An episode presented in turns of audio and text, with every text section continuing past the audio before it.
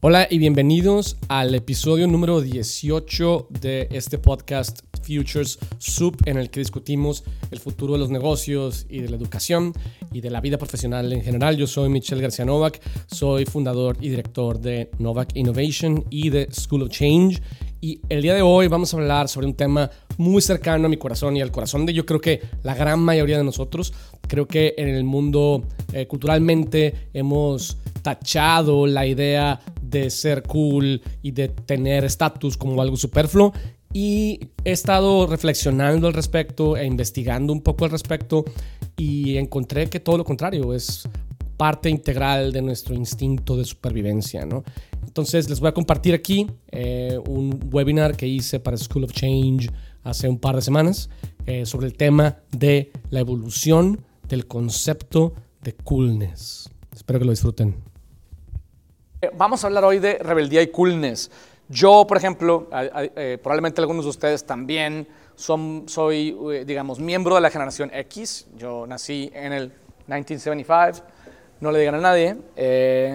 y, me tocó crecer en un momento en el que definió mi identidad y que definió mi entendimiento de lo que era cool y de lo que... Y de alguna forma, un momento en el que la rebeldía pasó por por un proceso interesante del cual vamos a hablar el día de hoy. ¿no? Entonces vamos a hablar de coolness, de la importancia del coolness, que generalmente lo tachamos de superfluo y, y no lo es, y lo cual me da mucho gusto, porque si no sería yo una persona que le interesa mucho lo superfluo.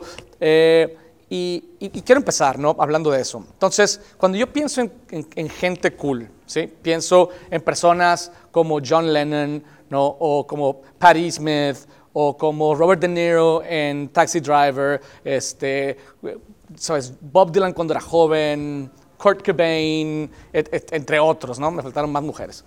Eh, y, y, y, creo que durante muchos años crecimos como enamorados de esta idea, de este, de este, de este tipo de gente rebelde. Cada generación tiene los suyos, ¿no? Pero hemos crecido con esta idea de que se habla poco de coolness porque creemos que es algo superfluo, cuando en realidad eh, coolness es una manera de aventar señales sociales al mundo para ganar estatus, ¿no? Y, el estatus es, no nada más es importante, es vital.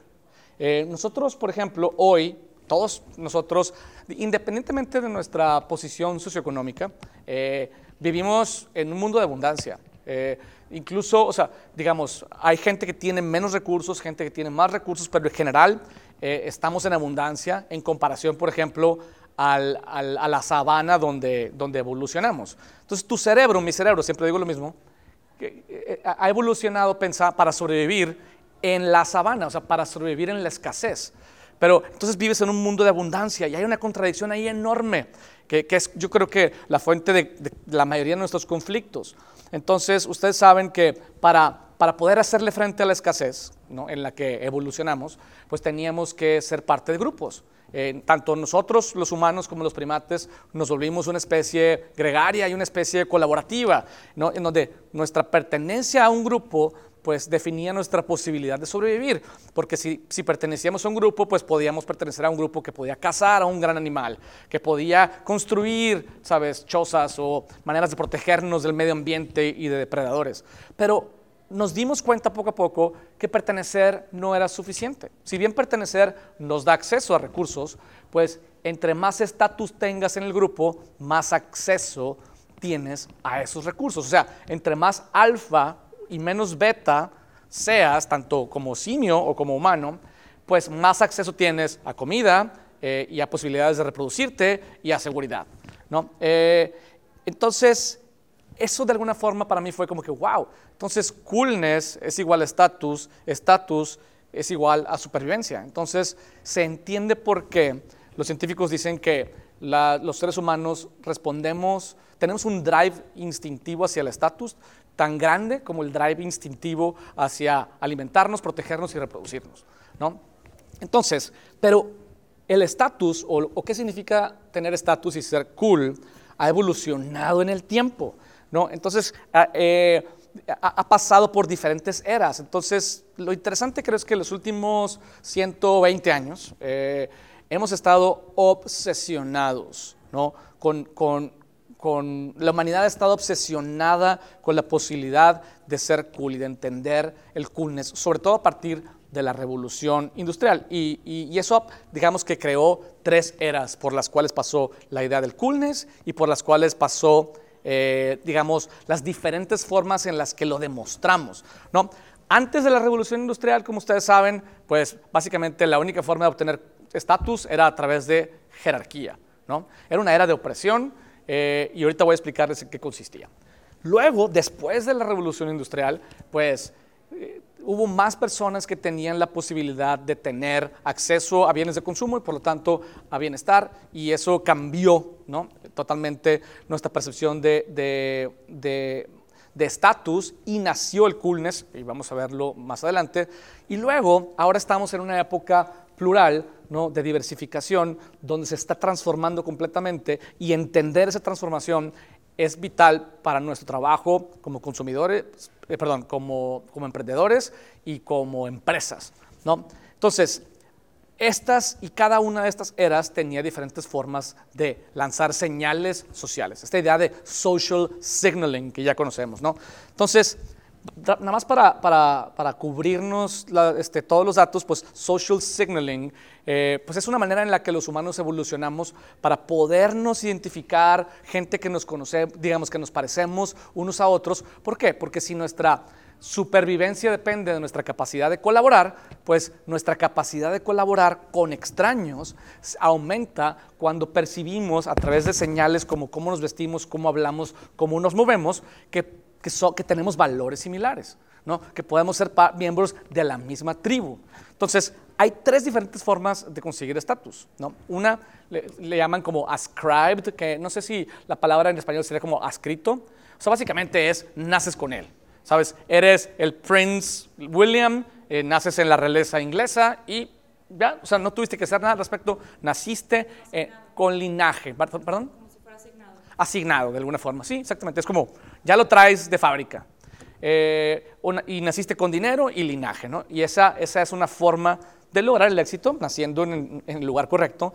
Otra forma de lograr el estatus es consiguiéndolo, es trabajándolo, es no nací en él, pero tuve que hacer todo lo que tuve que hacer para lograrlo.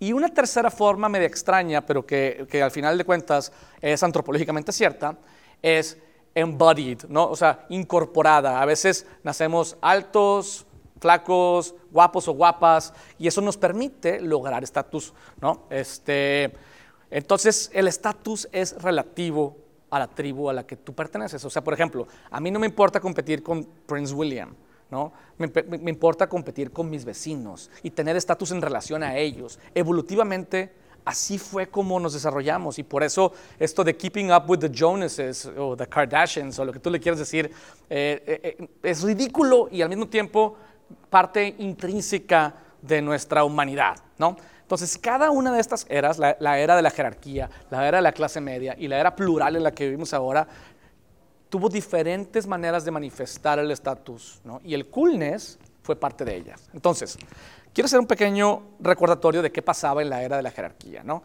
Era una era más de opresión, en la que, pues obviamente, solamente los que nacían con estatus, pues tenían acceso a, ¿sabes?, a alimento, protección y reproducción eh, mejor que el resto. Y eran muy, muy, muy pocas personas, ¿no? Y era, entonces era, era un estatus con el que venía de fábrica, ¿no? Ascribed, como dicen. Entonces, eh, quienes tenían ese estatus lo mostraban a través de señales, ¿no? Señales como, pues mostraban su dinero y lo que podía comprar, como etiqueta, o sea, estas reglas complejas de comportamiento que solamente la gente con ¿sabes? De, la realeza o que nacía en linaje tenía, ¿no? O, por ejemplo, el tipo de conversaciones, la manera en que, interactuamos, el estar bien informados, eh, entender las artes, ser moralmente correctos y religiosos, tener una reputación intachable, ¿no? Eh, y esta vida ostentosa, rodeada de ayuda doméstica, pues era la forma en la que tú, digamos, te identificabas con gente como tú y, podías colaborar ahí. Era un mundo de, digamos, bipolar, donde muy poquitos, aunque seguimos siendo pocos los que vivimos bien, como ustedes y nosotros, eh, en realidad antes era extremadamente poca la gente que tenía acceso al bienestar, ¿no? Entonces, Eh, si no tenías ese bienestar, pues lo podías conseguir, ¿no? ¿A través de qué? Pues a través de, del embodied status. O sea, yo creo que es la historia de Cinderella o Cenicienta, que es una chica que sin linaje y sin dinero, que si se casa con un príncipe, para, tiene estatus. ¿no? Eh, y esa historia la conocemos perfectamente bien. Pero luego, la parte donde se pone buenísimo el, el tema, en mi opinión, es después de la revolución industrial, donde, donde de alguna forma cambia el acceso, digamos, cambia la cantidad de personas que pueden tener acceso al bienestar, ¿no? Eh, y empieza a pasar algo interesante que tiene que ver con la rebeldía. Y quiero hacer una pequeña reflexión al respecto.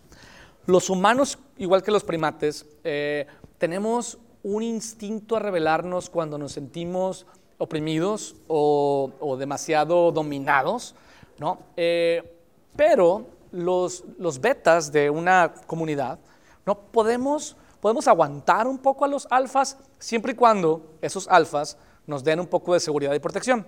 Nosotros aguantamos un poquito de opresión a cambio de seguridad y protección. Pero cuando la opresión es demasiado grande y ya no consigo suficiente seguridad eh, y suficiente protección, entonces no tengo nada que perder. Y entonces es cuando tanto los humanos como los chimpancés nos rebelamos contra los alfas y los tratamos de derrocar, contra el establecimiento, ¿no? por así decirlo. Eh, eh, entonces, eh, pues entre más dominante y abusivo sea el, status quo, pues más tendemos a rebelarnos cuando sentimos que no tenemos nada que perder, ¿no? entonces, pero, pero hay dos tipos diferentes de personas que caen en esa circunstancia, no solamente las minorías, no, en el caso de la, de la, de la revolución industrial y la clase media, pues cualquiera en un país como, particularmente como Norteamérica, podía tener acceso al bienestar y al estatus si trabajaba, ¿no? y si le echaba ganas, y si salía adelante. Entonces el estatus pasó de ser eh, adscrito o, nacido a conseguido, y se empezó a valorar la, capacidad que la gente tiene de lograr cosas, ¿no? de salir adelante. Pero esa oportunidad no era para todos, era solamente para los que tenían de manera ascrita o nacida, por lo menos cierto color eh, y haber nacido en ciertas, ciertos países, ¿no? ¿Quiénes eran las minorías? Los inmigrantes, la gente de color, este, y hasta cierto punto las mujeres, ¿no? Entonces, eh, pues mientras los inmigrantes, la gente de color y las mujeres no dijeran, bueno, pues, pues eh, no tengo nada que perder, entonces no se rebelaban. Pero lo interesante es que no solamente los digamos, no solamente los inmigrantes y la gente de color y las minorías que estaban desesperadas, eh, se podían rebelar. Otro, otro grupo de personas que también tienden a rebelarse porque no tienen nada que perder son personas que viven una vida próspera. Personas que dicen, si me rebelo, pues no me voy a quedar sin comer y no me voy a quedar sin protección. A lo mucho me voy a pelear con mis papás. ¿no? Entonces, la opresión que ellos sentían si bien no era una opresión económica, era una opresión cultural. Era una expectativa que se generó en la clase media, los hijos que nacieron y crecieron en familias de clase media, en los 50, por ejemplo, de que tenían que tener una vida perfecta, de que tenían que seguir una, una, que pertenecer homogéneamente a la clase media. Y tenían que, todo el mundo teníamos que seguir las mismas reglas, todo el mundo teníamos que seguir el mismo camino de vida, todo el mundo teníamos, entonces esa gente dijo, bueno, si yo me rebelo contra esta, si bien no era una, opresión económica, era una opresión cultural, ¿no? Eh, y como había suficiente bienestar, pues nadie, nadie perdía, la verdad, tanto. O sea, no se estaban jugando la vida rebelándose contra el establecimiento cultural, ¿no? Eh, eh, entonces, las, señales de estatus cambiaron. Y, me encanta porque aquí es donde nace nuestro concepto actual, que ha evolucionado, pero ahí es donde nace al menos el que yo todavía tengo medio engranado en la cabeza de lo que es considerado cool. ¿No? ¿Qué, es lo que pasa? ¿no? Eh, lo que pasa es lo siguiente. las, las, minorías, los inmigrantes y, digamos la gente de color, estaba, sí estaba desesperada, ¿no? no tenía acceso a la, clase media y tenía toda razón y todas las razones y motivos para rebelarse, no tenía nada que perder. Y gente próspera de hijos de clase media buscaban la oportunidad de rebelarse culturalmente y si se rebelaban culturalmente sentían que tampoco tenían mucho que perder. Entonces se dieron cuenta que dijeron, mira, estas señales de estatus de la clase media donde yo adopto ciertos productos de consumo, cierta ropa, ciertas, digamos, estilo de vida y comportamientos, y luego conforme otras personas, digamos, de menor estatus que yo, ganan estatus porque lo pueden ganar trabajando, pues dices, ¿no? me hago para acá. Y dices, pues ahora cambio lo que yo consumo. Y cuando cambio lo que yo consumo, personas de menor estatus, entonces empiezan a cambiar lo que consumen para parecerse a los de, eh, de mayor estatus y se vuelve un merry-go-round interminable, ¿no? que se conoce como Keeping Up with the Joneses.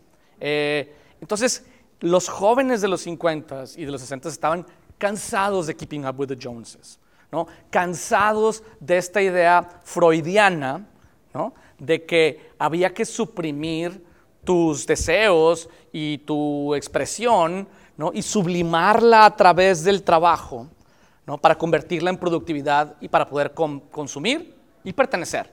¿no? Y entonces dicen, yo voy a dejar de tratar de subir la escalera del estatus.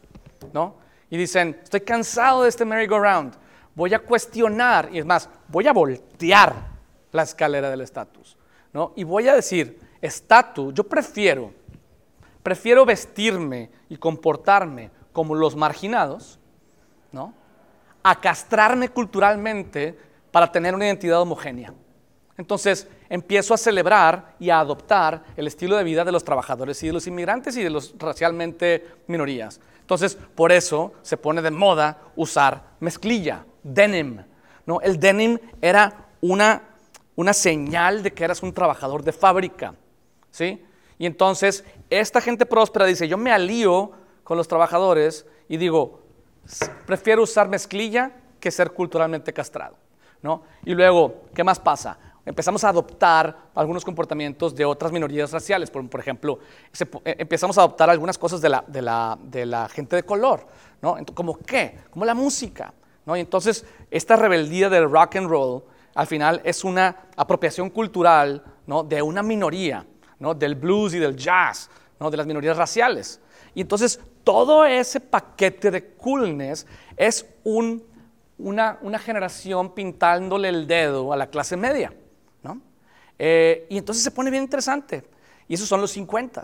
Y, y, ahí nace, al menos todavía persiste esta idea de el coolness está embodied by estos personajes que de alguna forma estábamos hablando ahorita. Pero esos son los 50. En los 60 cambia, se queda un poco esa idea, pero empieza a cambiar porque entra, entra en vigor lo que les estaba diciendo de, la supresión de los impulsos y los deseos, ¿no? y entonces más bien lo que sucede es que la, los hijos de la clase media este, y de la clase trabajadora norteamericana, inglesa y del occidente empiezan a decir, yo no voy, yo voy a dejar de suprimir mis deseos de expresión y tanto verbal, artística y sexual. ¿no? Entonces, entre otras cosas, hay movimientos de, liberación femenina y de counterculture, etcétera, que, se convierten en el movimiento hippie, ¿no? Entonces, de alguna forma, otra vez las señales, este, las señales sociales siguen eh, evolucionando. Entonces, me voy a ir más adelante porque ya me adelanté un montón en mi presentación, ya me la sé en memoria, eh, me faltó nomás cambiarla. Pero lo interesante es esto: pasó algo donde lo que permitió que la rebeldía cool fuera consumida por las masas de la juventud en los países este, occidentales fue exactamente el más media y el más production, que hicieron que la rebeldía cool fuera un lifestyle que se podía comprar. ¿No? Entonces, de alguna forma caímos en la trampa ¿no? de tratar de escapar del consumismo y caímos en un consumismo, nada más que un consumismo no homogeneizado, un consumismo rebelde. ¿no? Y, esto hace, como ustedes saben, que nazcan movimientos como el, movimiento contracultura, ¿no? el movimiento de, los derechos civiles, de los derechos humanos eh, y, de, la expresión de, las mujeres. Y, algunos de esos movimientos se toparon con pared, ¿no? se toparon con que the man, el establishment, el gobierno capitalista, pues los enfrentó eh, con armas y los enfrentó a golpes. Eh, y, eventualmente, si se acuerdan que decíamos que te revelas cuando sientes que no tienes nada que perder, pues llegó un momento donde la juventud de esa época se dio cuenta que podía perder la vida, ¿no? Y que la estaba perdiendo, ¿no? Y que entonces dijeron, bueno, podemos revelarnos de otra forma. Y entonces la rebeldía cambia de curso. Dicen, si bien estamos tratando de, cambiar la sociedad a nivel instituciones, y eso nos está dando en la torre, porque nos están enfrentando con armas y estamos jugándonos el pellejo, y no estamos tan desesperados porque sí tenemos que comer. Entonces podemos cambiar a nivel individual. Podemos decir, ok, tú podrás, yo no podré no cambiar las instituciones y podré no derrocar al sistema, pero puedo sacar el sistema de mi mente. ¿no? Puedo hacer que el sistema no viva en mí. Y, entonces digo, voy a trabajar en mí. Y lo que empieza a suceder es que este sentimiento de, rebeldía colectivo se vuelve en un, digamos, empieza a, trabajar en un frente individual y nace, en lugar del movimiento de counterculture, ese movimiento, digamos, de activismo social se convierte en un movimiento de self-help. Un movimiento en donde dejó de verse mal el que yo estuviera preocupado por mí. Dejó de verse mal el que yo estuviera preocupado por entender quién soy, ser mejor persona, este, encontrar mi identidad verdadera, la introspección y todo ese tipo de cosas empezaron a nacer. De hecho, por ejemplo, para mí la gran diferencia entre el activismo y, el self-help, eh, por ejemplo, incluso en minorías como en, digamos, los afroamericanos en Estados Unidos, para mí el activismo era Black Panthers, ¿no? Y si te fijas, Malcolm X es diferente. Malcolm X, self-help. Era, la raza negra puede salir adelante, ¿no? Hay que trabajar en nosotros mismos, ¿no? Eh, eh, individual. Eh, y, entonces el capitalismo, las marcas, el establishment se empieza a preocupar y dice, en la torre, ¿no? O sea, esta generación nos, nos va a poner en problemas económicos. esto realmente eh, es, una, es una amenaza grande e importante. Pero estaban muy equivocados. Ah, este, y yo creo que afortunadamente, ¿qué fue lo que sucede? ¿No? Lo que empezó a pasar es que empezaron a diversificarse los grupos sociales y empezó a haber personas que decían, bueno, yo soy más tradicional, eh, entonces me interesa explorar ese tipo de valores, comportamientos y desarrollar señales sociales de coolness en lo tradicional. Otros dicen, no, yo soy más, este, a lo mejor, deportivo y otros empezaron a ser más experienciales y se dieron cuenta las marcas que todas esas diferentes identidades las podían categorizar en como 12 y nace la segmentación de mercado. Y lo que pasó también simultáneamente fue que, la, que, la, que, cambió la tecnología de producción y entonces ya podías eh, tener acceso a productos de consumo masivo, no tan masivos, o sea, más enfocados en diferentes tipos de identidades. ¿no? Entonces, en lugar de, como decía eh, Henry Ford, tú puedes comprar un carro modelo T en cualquier color, siempre y cuando sea negro. Y eso lo decía no porque nada más le gustara el negro, sino porque no había manera de producir múltiples colores a bajo precio. Entonces, eventualmente tú ya podías comprar un carro del color que tú quisieras y ese mismo carro lo podías customizar para que fuera más tradicional, más elegante, más deportivo, más outdoorsy. ¿no? Y entonces empezamos a encontrar que nos olvidamos de lo colectivo por estar muy enfocados en lo personal eh, y, dijimos, ok, la forma en la que yo consigo estatus ahora, mi coolness, ya no es el, lo homogéneo contra los rebeldes, sino es dentro de mi pequeña esfera, dentro de mi pequeña tribu en la que yo pertenezco. Y entonces, pertenecer significa consumir. O sea, al final, el estatus quo y el capitalismo siguió ganando. Nada más que ahora puedo consumir cosas para pertenecer a diferentes grupos sociales. Entonces, eso pareciera que es como, como, ah, nos derrotaron, ¿sabes? Ganó, the man has won. Pero yo, yo lo veo ligeramente distinto, ¿no? Este, yo lo que pienso es que ganamos todos. Yo creo que ganamos todos por, dos razones. Uno es, eh, el anticonsumismo creo que no necesariamente nos digamos, nos beneficia, nos hubiera beneficiado en el largo plazo. Al final, está demostrado hoy por hoy que el, que el modelo económico menos peor, hoy por hoy, es el capitalismo, aún y cuando el capitalismo está bajo escrutinio, claramente, más que nunca, no he terminado, entonces voy a seguir avanzando para que no crean que nada más estoy defendiendo el capitalismo.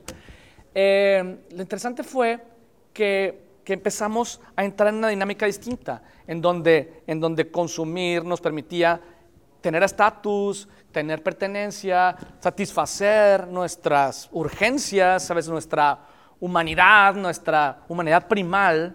Eh, y entonces ya no teníamos que pelearnos con nadie. Y el capitalismo dijo, está bueno, te doy, a cada quien le doy lo que necesita.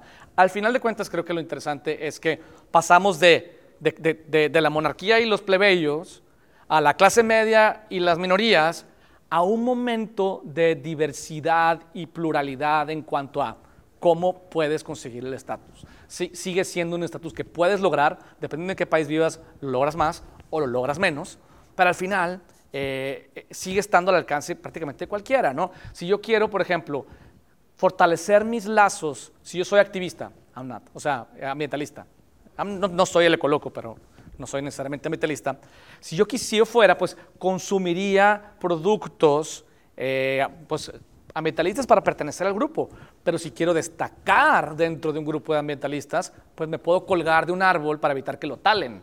Y entonces ese tipo de cosas son las que me dan, ¿sabes?, estatus. Y, ese drive de estatus ya no tiene nada que ver con protección y ya no tiene nada que ver con acceso a recursos. Es nada más el cerebro animal que todavía lo tenemos ahí adentro. Eh, y, e interesantemente, esto dio lugar a una combinación que antes veíamos como inimaginable de la cual voy a hablar más adelante porque ya me di cuenta que me adelanté.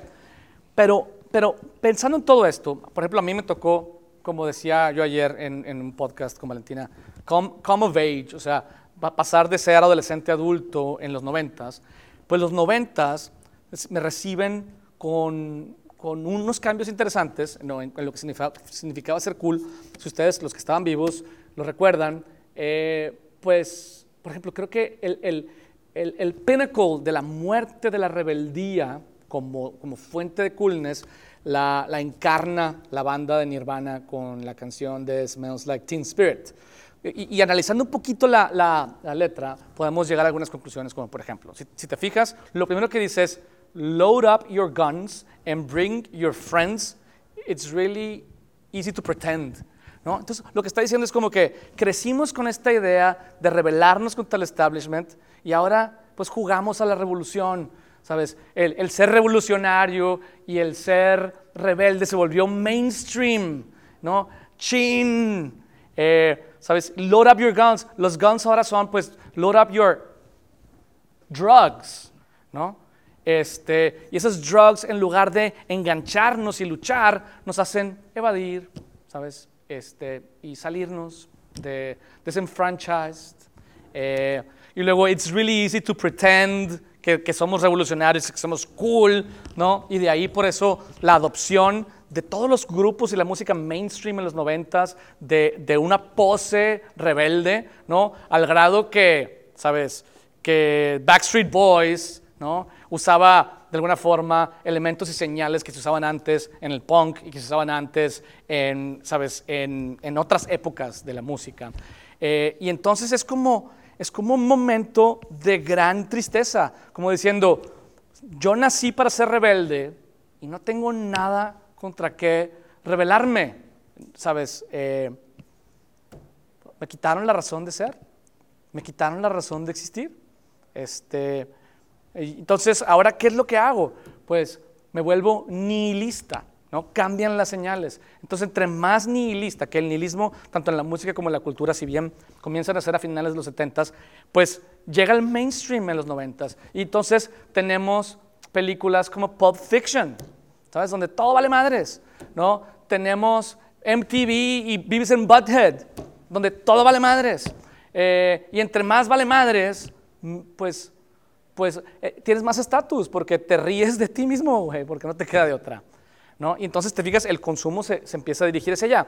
Pero conforme nos volvimos adultos, nos quedamos con esta idea rebelde y se crea esta combinación inesperada de los bohemian bourgeois, ¿no? De esta generación que dice, yo quiero la comodidad y quiero el, acceso al bienestar de la clase media, pero, pero revelándome por lo menos, si no contra el establishment, contra el mainstream.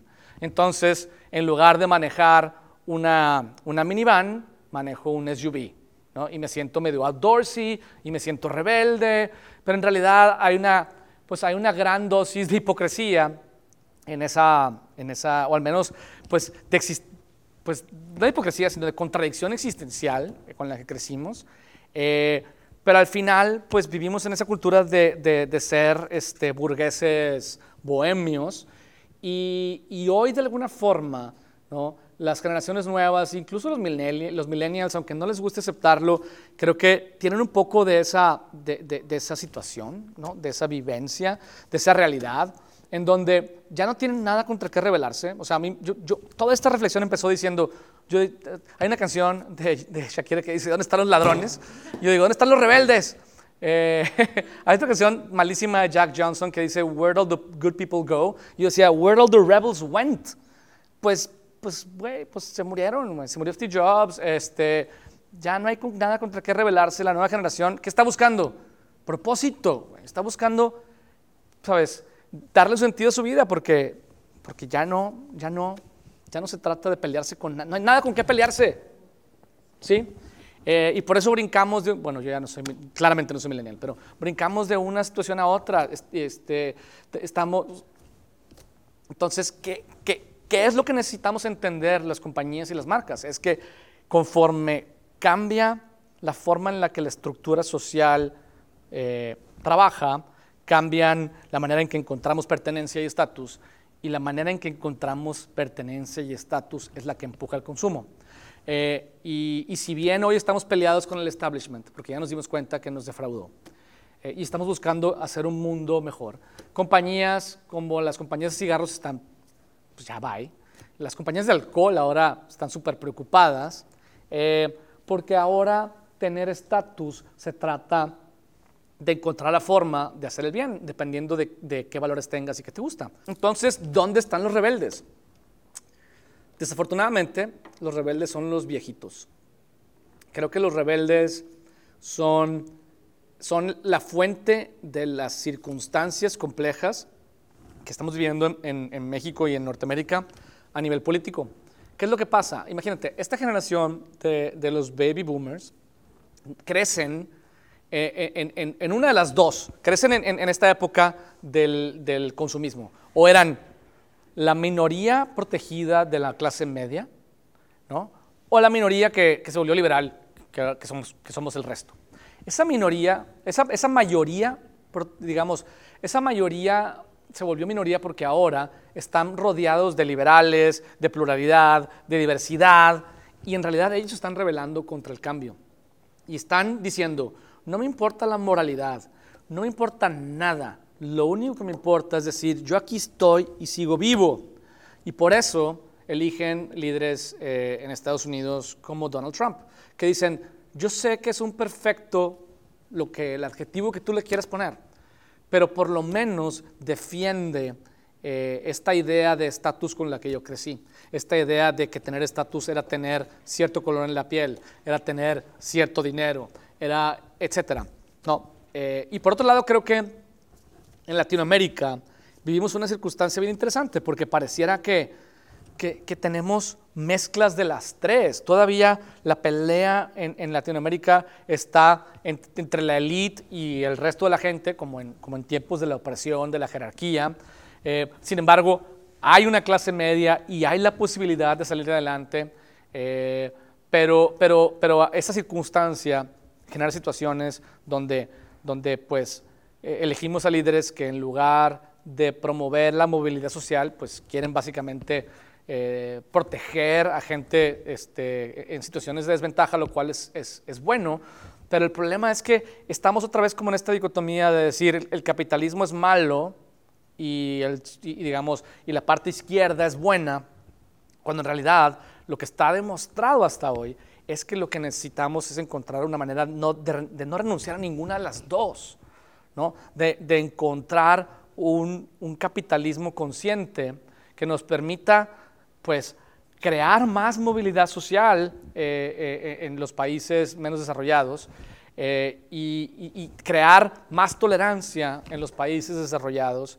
Y, creo que los rebeldes de, esta época, ¿no? los encargados de construir ese futuro, ese futuro status quo, son los emprendedores y son los jóvenes. Y por eso toda la energía cultural está ahí.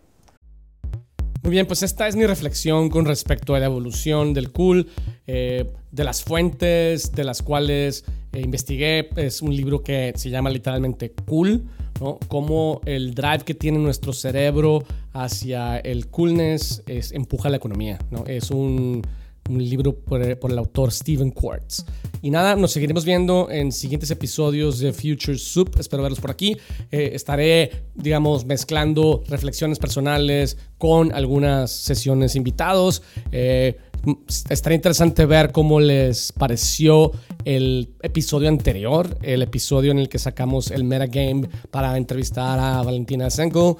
Eh, si tienen por ahí algún comentario, pues pueden mandármelo vía direct message en Instagram, Michael García Novak, y por ahí estaremos en contacto. Muchas gracias, hasta luego.